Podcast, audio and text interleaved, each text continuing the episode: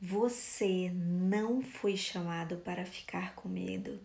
Você não foi chamado para ficar desesperado, angustiado, pensando o que fazer com esse coronavírus ou depois desse corona. Não. Você foi chamado para ser de Jesus. Você foi chamado para proclamar o Evangelho.